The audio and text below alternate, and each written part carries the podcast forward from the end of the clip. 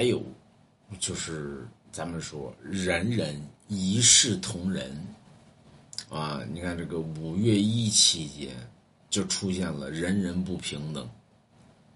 比如说五月一期间怎么出现人人不平等呢？你看西安就出现了，嘛，西安五一假期，西安交警对于外地车辆首次叫什么违什么，就是违停还是什么啊？就属于免免受于处罚。那你对于外地车辆，对吧？免除于处罚。我是亲生，咱这不是咱是亲生的，对吧？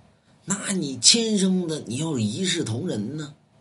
你不能说咱对于外地车辆为拉动于旅游，为了咋地？外地车辆给你交交交税了，本地人没给你交税啊？是吧？外地车辆首次违法属于什么免免除？那本地车辆就不给免了？咱说一一一。叫什么来着？那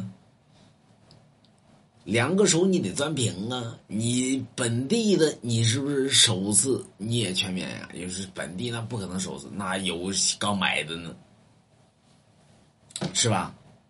所以人人平等，一碗水你得端平了呀！你不能老这边往出演一下呀，对吧？外地人就免，本地人就不免了，咋地？本地人是报报生的呀？是不是？什么事儿呢？咱不能分外地和外地，同是中国人，咱都是华夏儿女，对吗？哪有什么外地和本地之分呢？谁是外地的？谁是本地的？都是华夏儿女，冬眠。卖龙王家一幅字画，对不对？